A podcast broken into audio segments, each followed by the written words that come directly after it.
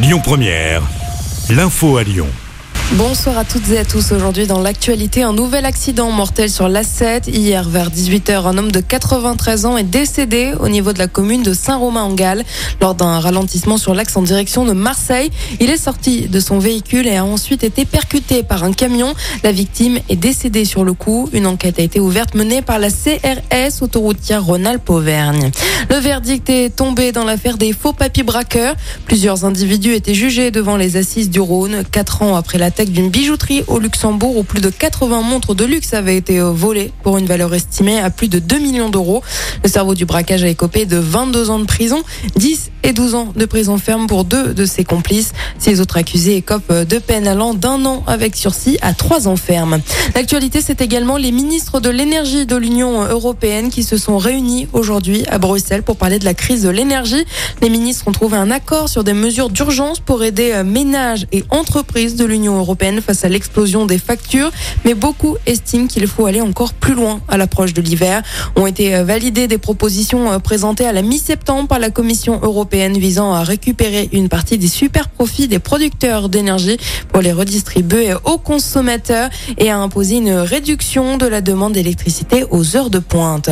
Le ministre de l'économie Bruno Le Maire a annoncé convoquer les fournisseurs d'énergie à Bercy mercredi prochain. Il les accuse de ne pas jouer le jeu avec leurs clients alors que les prix sont en augmentation. Il demande à Engie et Total Energy de pratiquer des prix raisonnables pour les petites et moyennes entreprises. L'inflation ralentit en septembre à 5,6% sur un an contre 5,9% en août selon les données provisoires publiées aujourd'hui par l'INSEE. Cela est dû au ralentissement de la hausse des prix de l'énergie et des services, explique l'Institut. En parallèle, la progression des prix de l'alimentation s'accélère et celle des produits manufacturés se poursuit à un rythme proche du mois précédent. La première maison de la diversité pour seniors LGBT+ de France va ouvrir à Lyon une résidence qui accueillera principalement des seniors LGBT+. Maison comportera également des logements étudiants dans le but de créer du lien entre les générations.